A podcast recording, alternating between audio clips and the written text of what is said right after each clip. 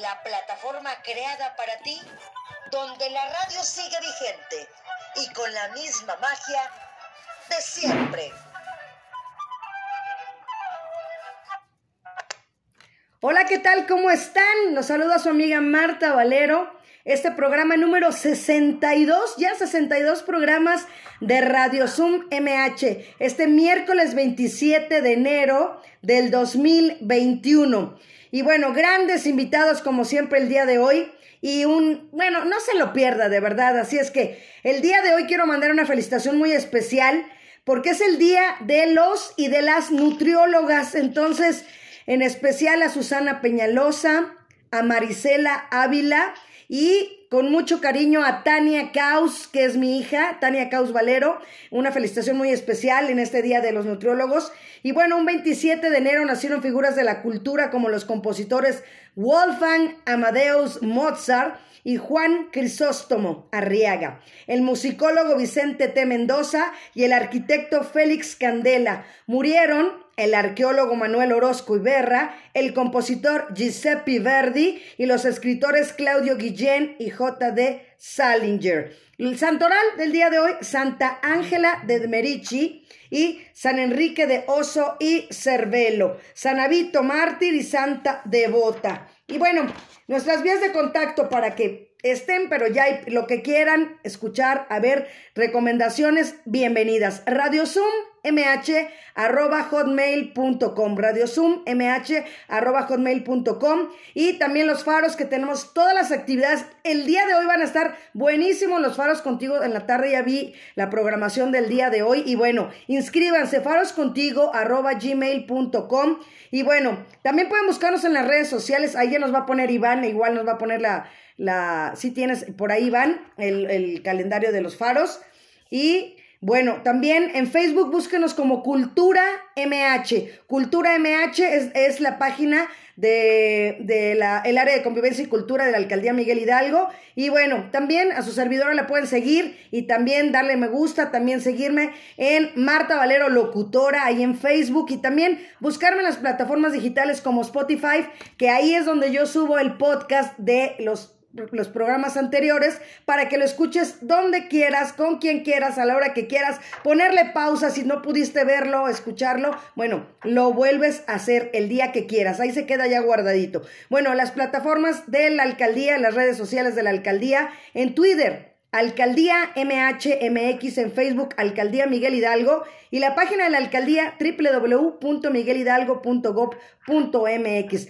Le recordamos mantener cerrados los micrófonos por respeto a los demás. Si quieren hacer uso de la palabra, ya saben, ahí hay este una manita que la puedes alzar o si no en el chat también escribirnos también sus comentarios y hacemos el uso de la voz de parte de ustedes. Y bueno, el programa del día de hoy dedicado pues a la colonia San Miguel Chapultepec. Cómo no, todos los de San Miguel Chapultepec, hoy dedicado este programa para ustedes. Y recuerden que Radio Zoom se transmite lunes, miércoles y viernes y los jueves una hora de museo. Solo esta semana, como estamos en, en la semana de la educación en la alcaldía Miguel Hidalgo, eh, nos compartieron otro enlace, por eso entramos con otro enlace estos días, pero siempre es el mismo enlace, siempre es el mismo enlace. Y bueno, pues ya veo ahí a alguien de parte de la alcaldía, así es que Casio Fontanot, ¿cómo estás, jefe de unidad departamental del Faro? ¿Cómo estás, Escandón? ¿Cómo estás, Casio? Bienvenido. Casio, Casio. ¿Ya se nos perdió Casio? bueno, pues en lo que se vuelve a conectar Casio, este que estaba ahí muy puesto ahorita, bueno, pues vámonos con nuestra invitada de lujo, así es que, como siempre, bueno, tenemos a María Teresa Rodríguez Almazán. Mi queridísima Tere, ¿cómo estás? Bienvenida. Muchas gracias por la invitación, Marta, de verdad. Para mí es un honor estar en tu programa. Muchísimas gracias y también que tú estés en el mío, así es que, así es que ya, ya está por ahí. este, Y bueno, también fíjate que ya nos están escuchando aquí en el Facebook personal mi primo Guillermo Antonio Valero Aguirre desde Mexicali. Así es que empezamos así. No nada más vamos a, también vamos a mandar saludos hasta Chihuahua. ¿Qué te parece, mi queridísima Tere? Sí, por favor, por favor. Así es que... A Parral, Chihuahua. Ah, pues saludos a Parral, Chihuahua. Y bueno, pues ¿Quién es María Teresa Rodríguez Almazán?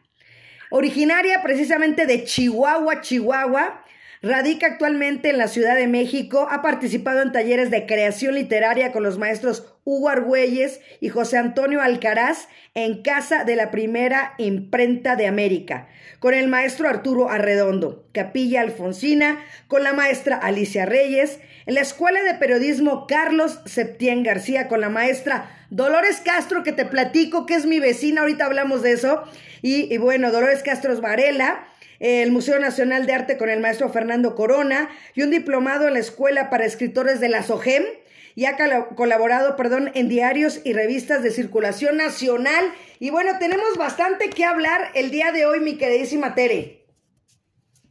Sí, pues pregúntame lo que quieras. Eso, así es. Pues primero que nada, eh, ¿quién es Tere? ¿Quién es Tere para los que nos están viendo? Yo ya leí esta parte, pero ¿Quién es Tere Rodríguez? ¿Quién es María Teresa Rodríguez? Híjole, pues una soñadora, una mujer con mucha fe, una mujer que sueña, sueña muchísimo, tiene fe en la gente y una mujer que siempre está dispuesta a ayudar a todo mundo. Excelente. Muy creyente, muy creyente, creo en un Dios omnipotente, llámale como le quieras llamar, pero es quien me sostiene. Y creo en la mujer, en la mujer guerrera, en la mujer que puede salir adelante sola, sin necesidad de nadie más.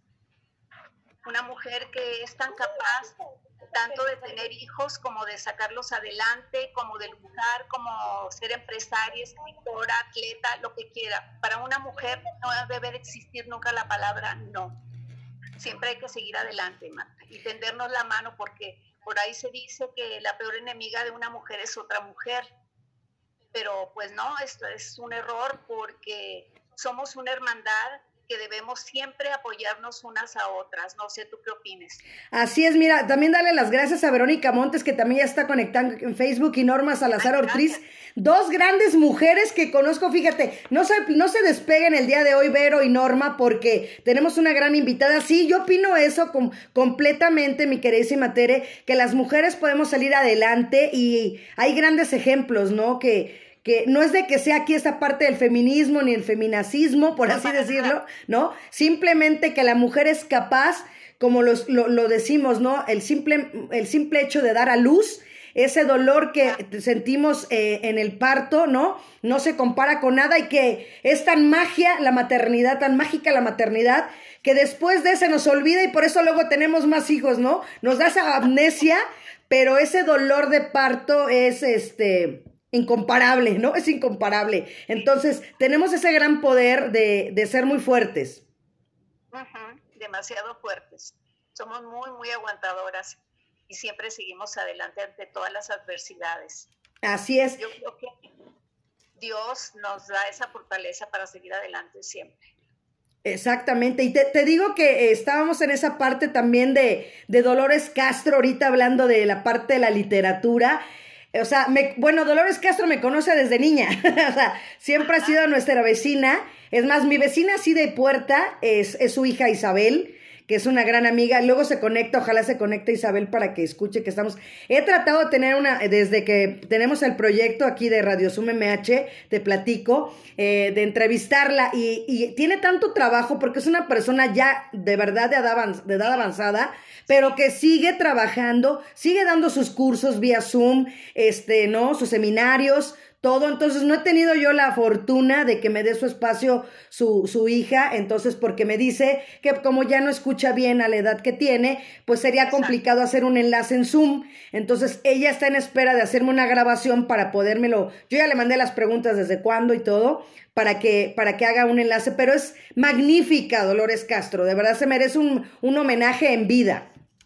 Exactamente, y desafortunadamente le dan más cabida a los hombres escritores que a nosotras las mujeres.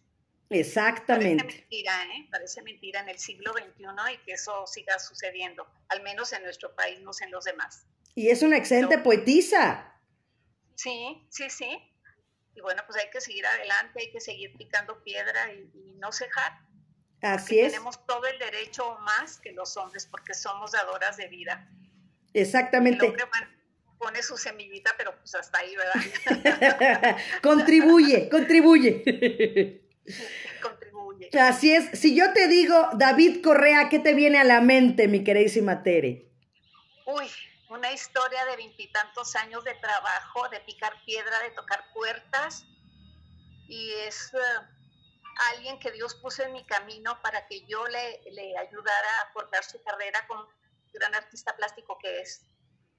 Excelente. Bueno, pues seguimos trabajando, diario nos peleamos, porque la convivencia es muy difícil y yo tengo un carácter de la fregada, pero bueno, soy muy exigente, soy muy, muy perfeccionista. Y este y como él vende un producto que va para alegrar la vida de, de la gente que tiene el poder adquisitivo de, de comprar un cuadro, entonces yo le pido que dé su mejor esfuerzo que dé lo mejor del mismo en cada obra que él produce. Es un gran ser humano, David. Y esa parte de la historia de, de haber sido a Japón, de haberte cumplido tú tu sueño, ¿no? indirecta o directamente, ese viaje que ahora sí que te llevó de lo, hasta, hacia, ¿no? Hasta tierras lejanas y, y, y, revivir esa parte que tienes tú. Por ejemplo, a mí, por ejemplo, me encanta igual Puerto Rico, ¿no? Igual como dices tú, algo tiene uno de, de ciertos países, ¿no? Este, aficiones, y en tu caso es Japón, al 100%. Sí, sí, no tienes idea. Yo, uno de mis mayores anhelos desde niña era vestir un kimono. Y bueno, tuve la fortuna que nuestros anfitriones nos hicieron el honor y la gran deferencia de poner Enrique Muñoz Ramírez, bienvenido siempre. Muchas gracias por estar aquí. No somos pareja, claro pero este, fue algo maravilloso. Fue un viaje de ensueño, tuvimos acceso a donde ningún hombre blanco, entre comillas, lo, había puesto un pie jamás, y, este, y a mí me consideraban como un demonio por los ojos claros, ¿no? O sea, llegamos así, fuimos a pueblitos en las montañas que nunca, nunca habían visto a alguien con ojos de color entonces, haz de cuenta que yo era pila de agua bendita, todo el mundo se acercaba y me tocaba y me sobaba y decía, Dios mío, aquí me van a comer esto. Pero no, fue un viaje maravilloso, de verdad. Y bueno, todo gracias este, a, la, a la fortuna de manejar la carrera de David, ¿verdad? Recibimos una invitación de un museo muy importante para niños, el Museo de Jamada, y ahí estuvimos dando un taller David y yo y, se expuso la obra de David y estuvimos dos meses por allá. Y la gente estaba feliz, ¿no? Sí, olvídate, olvídate, y todo lo que nos pasó por allá como un sueño, es un sueño realmente lo que vivimos, que tuvimos oportunidad. Nos tuvimos que regresar a México porque Fox iba a develar unos murales que había donado David al Hospital Federico Gómez en la colonia Doctores. Pero la verdad nos ofrecieron trabajo en Japón, querían que nos quedáramos. Tenían otra idea de los mexicanos, del proceder de los mexicanos, pero con nosotros se dieron cuenta que, que hay gente que es muy honesta, muy trabajadora, muy comprometida con lo que hace. Y bueno, pues tuvimos que regresar desafortunadamente.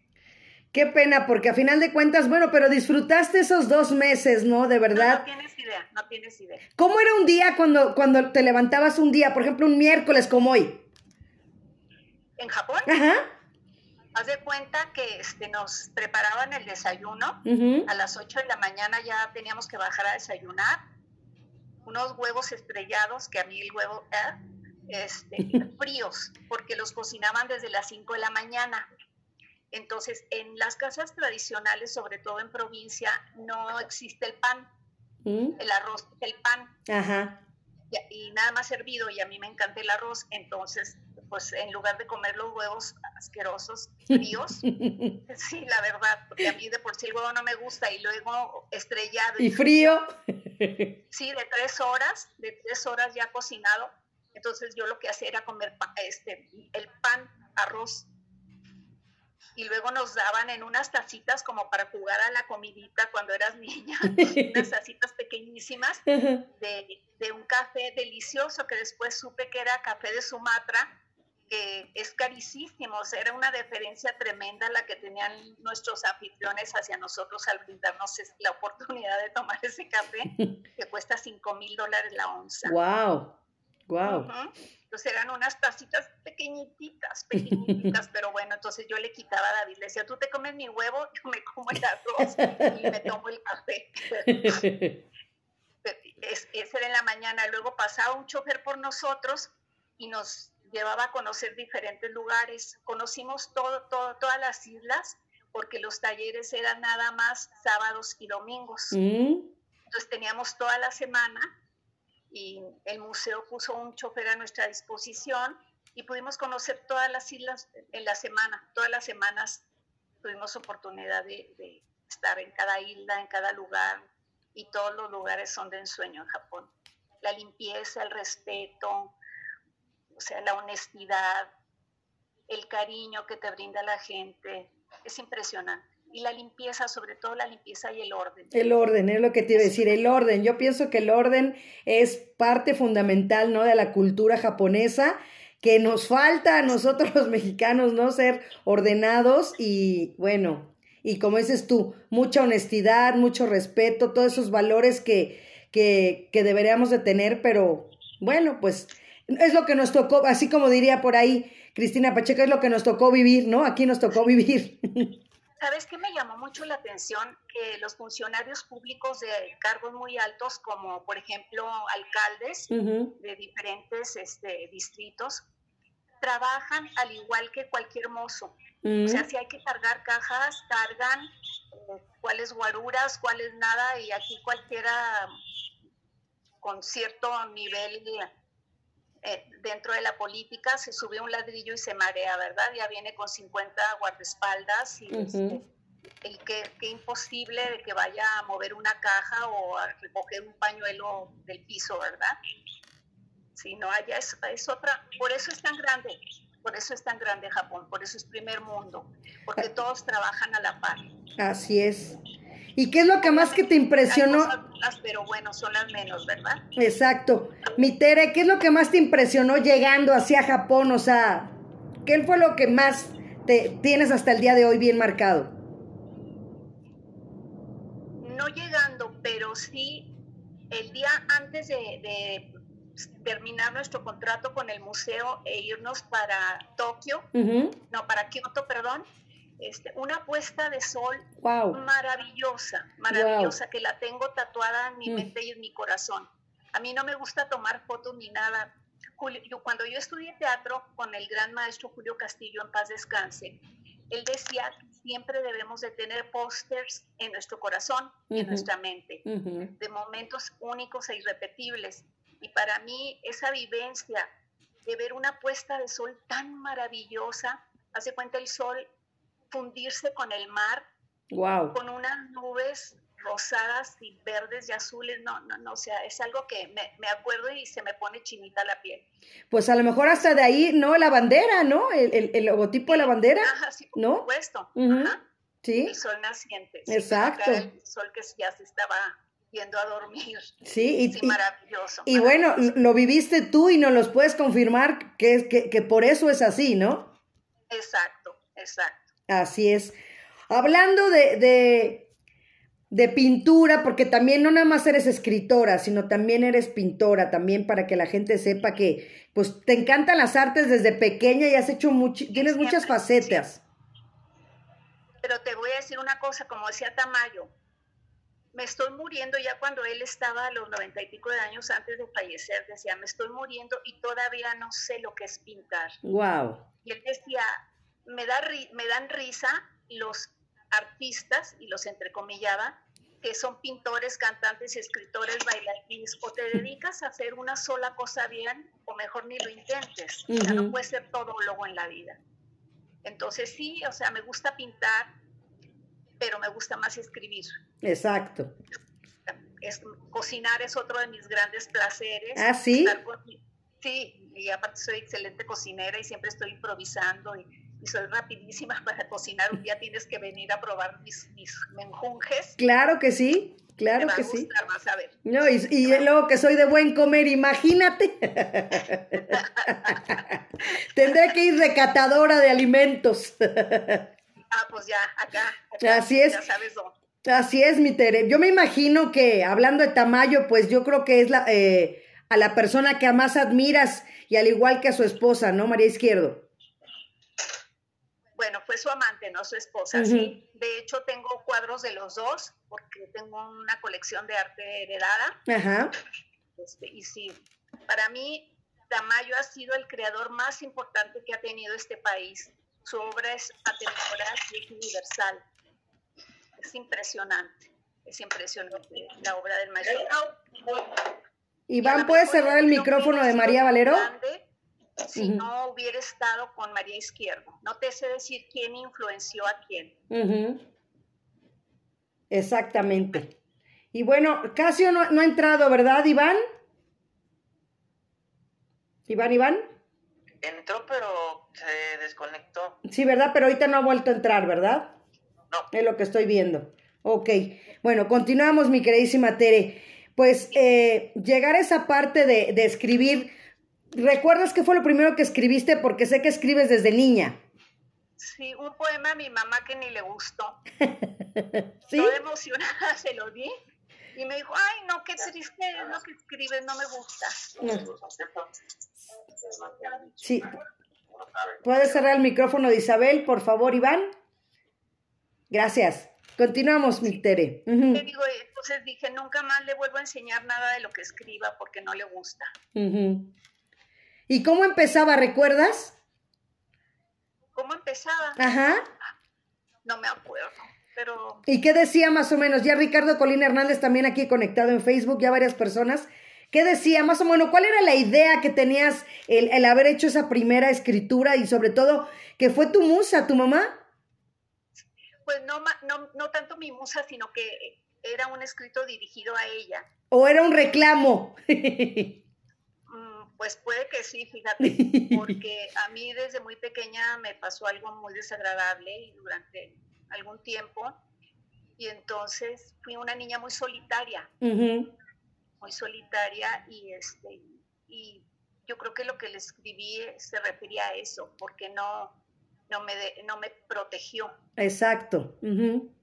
Sí, sí, sí, porque, pero, pero qué padre, porque, por ejemplo, ahorita estábamos en la semana de, la educación, estaba yo conectado ahorita en Zoom este, antes de entrar aquí y también en lo de la alcaldía y estábamos hablando exactamente de las emociones, ¿no? Mi jefa, la maestra Consuelo Sánchez Sala, estaba dando el, taller del dominó de las emociones y, y, y, lleva el nombre del dominó y el dominio, ¿no? De las emociones y yo me imagino que en ese momento tú estabas dominando esa emoción, sacándole provecho de, de, de expresar lo que sentías y a la edad que lo tenías y creo que fue maravilloso porque luego nos guardamos las cosas y luego es, es, es peor, ¿no? Sí, fíjate que no, yo acostumbro, por eso mucha gente igual ni me quiere, ¿verdad? Que, bueno, me importa un pepino, porque yo soy muy claridosa, desde muy niña aprendí a ser auténtica, a decir lo que siento, no quedarte con nada por dentro, porque yo siento que si guardas tus emociones, tu sentir, todo eso te va pudriendo por dentro. Así es. Y yo no, yo no, mi, nana en paz descanse me decía, es que eres muy gozalona, Teresita. Ella era una india tarahumara, Toña en paz descanse. Decía, eres muy gozalona, Teresita, por eso no te quieren tus hermanos, porque siempre les decía sus cosas, ¿no? Como, como eran, como yo las sentía. Y creo que hasta la fecha no me equivoco al juzgar a las personas. Y bueno, pues a la gente no le gusta la verdad. Exacto, la verdad duele, como dicen. ¿Cuántos hermanos son? ¿Cuántos hermanos son? Fuimos seis. Ok. Y ahora ya solamente quedamos tres. Ok. ¿Cuántos varones? Fueron cuatro. Cuatro varones. Que, ya murió, luego María Luisa, que vive en Chihuahua, luego siguió Guillermo, luego yo, luego David y Enrique, que también ya fallecieron. Ok. ¿No? Y, y, cómo fue vivir con esa parte también de, de, tantos varones, ¿no? A final de cuentas, estábamos hablando de esa parte del machismo, ¿no? De, de que las mamás siempre han tenido la culpa de, de, de, fomentar el machismo, empieza desde la madre, desde las casas, ¿no? ¿Cómo fue vivir con, con vivir con cuatro varones? ¿E, e, e, ¿Eres la más chica o qué número de, hermano eres? La cuatro. La cuatro. Soy la cuarta. Ajá. Soy la cuarta. Pero fíjate que no, o sea, mi mamá no, no los enseñó a ser machistas ni nada, o sea, siempre nos enseñó, sobre todo a mi hermana y a mí, este, a trabajar, a hacer cosas dentro de la casa. yo odiaba sacudir, a mí me encantaba la parte de la cocina, mi hermana le encantaba sacudir, limpiar casa y todo esto, entonces siempre hacíamos trampa. Y Los hacían... fines de semana nos, ponía con las muchachas a que nos enseñaran a hacer cosas, porque ella decía, miren, si se casan con un pobre, van a tener que hacerlo ustedes. Y si se casan con alguien de dinero, tienen que saber mandar a su servidumbre. Wow. Entonces, wow. que aprender Igual a mis hermanos, les decía, ¿qué tal si se casan con una floja que no quiere hacer nada y ustedes no tienen dinero para mantenerlas? Entonces tienen que aprender a hacer todo. Y sí, ellos planchaban sus cosas y todo, o sea, habiendo servicio en la casa. Entonces era una forma de, de, diferente, de educación diferente, porque yo tengo inclusive todavía ahora amigos que, que son incapaces de lavar un plato o de tender una cama. ¿sí? o, amigas que a sus hijos les han enseñado a no ser absolutamente nada. En cambio, mi hijo, tengo nada más un hijo hombre y tres mujeres, él sabe hacer absolutamente todo. A lo mejor le sirvió haber estudiado en Puebla, en la Universidad de las Américas, para ser más independiente, ¿no? Pero él sabe hacer todo. Excelente, Tere. Y eso es, eso es saber formar de verdad el futuro, ¿no? Pero yo ya quiero que bailemos. Ay, sí, solas. Exactamente. Entonces, se los pongo aquí para que lo vean. Miren, no sé si lo ven bien. Y bueno. No se ve, no se ve el título. No se, ahí está, ahí ya. Ahí está, ahí está. Pues voy a leer lo que dice Sergio Cataño también. Dice, una mujer tiene diferentes... Espérate, antes de que sigas, te diré que Sergio Cataño es un gran amigo, estudiamos teatro juntos. Ajá. Él es egresado de la UNAM, él es director de telenovelas, de teatro, de cine, un excelente actor. Exactamente. un gran ser humano, yo lo quiero mucho. Sergio, si me estás oyendo, te mando mil besos, mil y uno. Así es. Pues vamos a ver qué nos puso aquí Sergio Cataño. Dice, una mujer tiene diferentes voces, matizadas, ya sea por el amor, el desamor, la ternura, los sueños, la violencia, la esperanza o por la vida misma. Una misma mujer encierra el misterio profundo de reinventarse una y otra vez, tanto que pareciera que en cada experiencia nace una persona diferente, con pensamientos y un sentido del humor y de la vida distintos. Es como un caleidoscopio emotivo que cada vez que gira crea un nuevo panorama. María Teresa nos regala una serie de relatos que agradan por la riqueza de imágenes y situaciones en las cuales nos hace vivir y asombrarnos junto a ella, las vicisitudes de la existencia. Nos lleva de la mano por sus derroteros y en el camino nos hacemos sus cómplices y podemos casi palpar las atmósferas y a las personas que han conformado su universo. Cuando uno se involucra, involucra perdón, en las diferentes historias o cuentos cortos, pareciera que los escribe una mujer que ha vivido muchas décadas, que se enfrenta a sus voces idas, a sus fantasmas y a sus recuerdos más alegres y dolorosos a la vez. Pero en realidad María Teresa es una mujer con mucha vida, que nos comparte sus secretos de niñez y juventud. Cortázar dijo, probablemente de todos nuestros sentimientos, el único que no es verdaderamente nuestro es la esperanza. La esperanza le pertenece a la vida. Es la vida misma defendiéndose. Sergio Cataño. Bravo, Sergio. Exacto. Un abrazo. Y bueno, eh, platícanos qué significó, cómo empezó bailando solas, porque podríamos decir eh, es como un pintor. Primero eh, eh, hace su lienzo y después le pone el nombre o al revés, piensa el nombre y luego ya hace su pintura. En este caso, ¿cómo fue? ¿Primero fue el nombre o, cómo estuvo la cosa, Tere? Mira, te voy a contar. Tuve un gran maestro, Eugenio Aguirre, que decía que, que las mujeres no sabemos describir la sexualidad y la sensualidad femenina. Entonces para mí dije, no, pues no, no puede ser yo siempre he sido muy tímida, aunque no, aunque no parezca. Pero Bienvenido, Leonardo Fernández, Isabel. Gracias, tuve Perla. otro gran maestro, para mí el mejor que tuve en Sogem, que fue María Andrade. Pongo, Raúl Prieto. Y él me decía, mira, siempre que empieces a escribir, parte del título. Yo decía, pues, ¿cómo el título primero? Pues, y al principio me costó mucho trabajo. Primero escribía y después buscaba el título. Pero no, tenía razón Iquito. Entonces, haz de cuenta que primero es el título y después ya desarrollo la, historia. Siempre pensando en las historias que he escuchado porque he entrevistado a muchísimas mujeres, casi todos los relatos que hay en Bailando Solas son auténticos y algunos autobiográficos, casi todos, ¿eh? Ajá. Entonces son, he entrevistado a mujeres de todo tipo y condición social y económica y, de, todo estrato. Y bueno, pues ahí está el resultado en Bailando Solas. Este lo debí de haber publicado en los noventas, pero una editorial muy importante me lo iba a publicar, pero me fui a Chihuahua a celebrarles a mis papás su 50 aniversario y lo leí en el avión.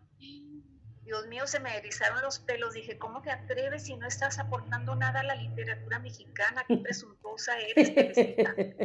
es mi alter ego.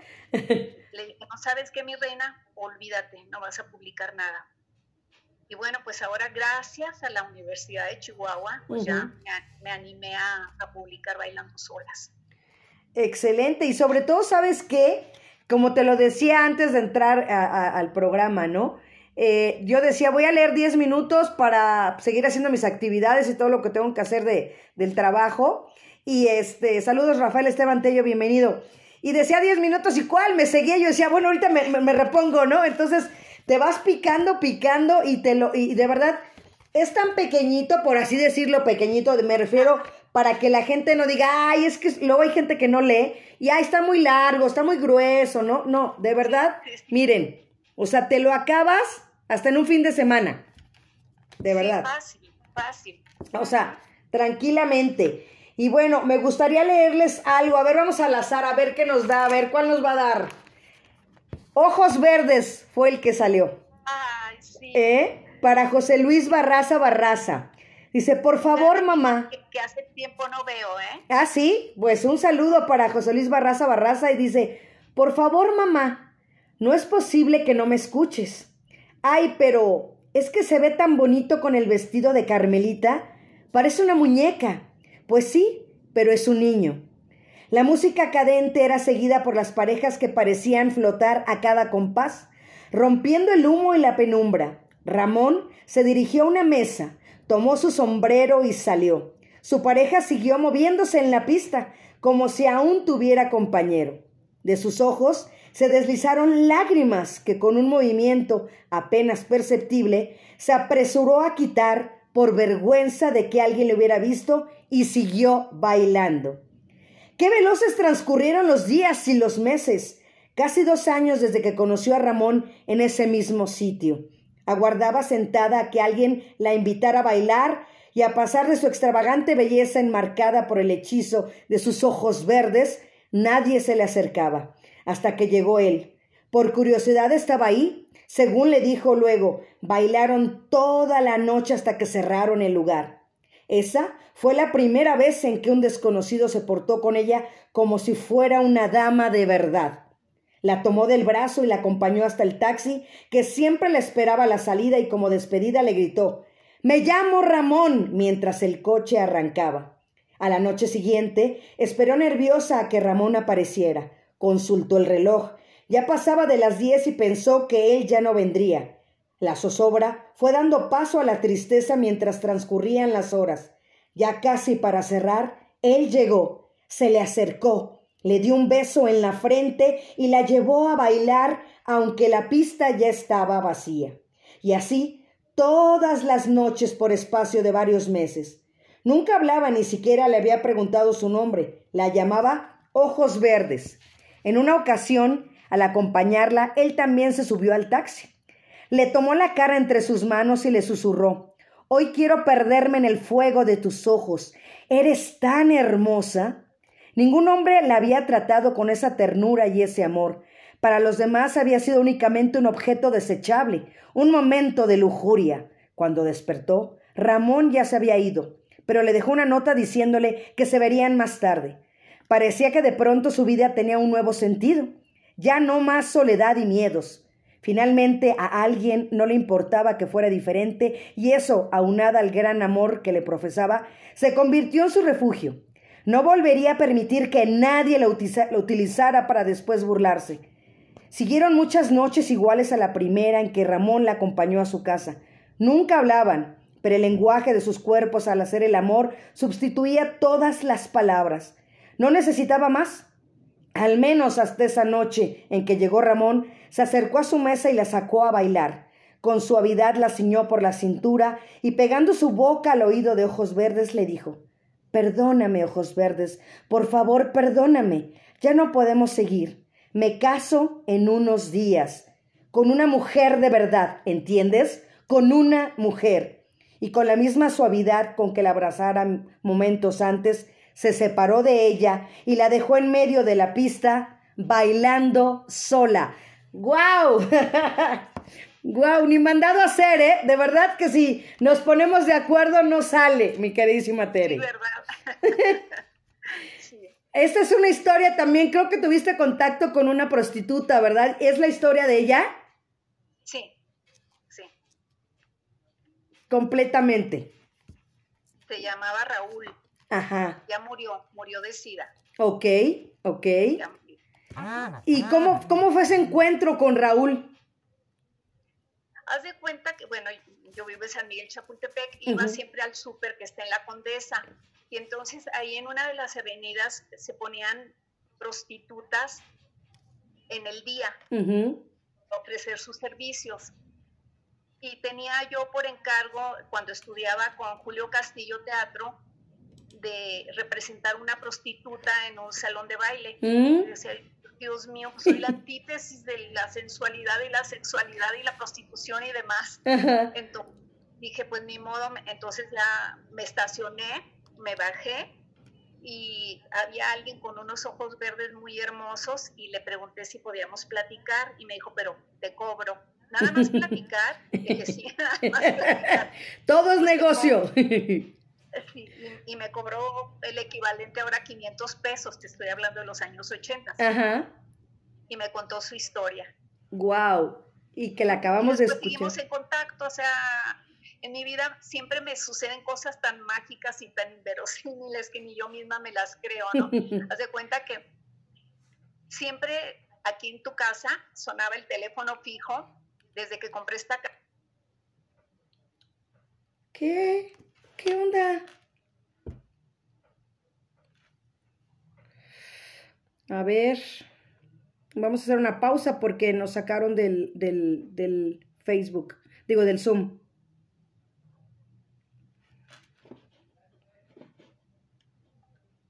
¿Qué onda? Creada para ti, donde la radio sigue vigente y con la misma magia de siempre.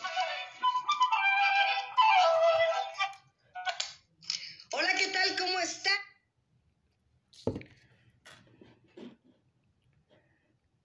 Mm.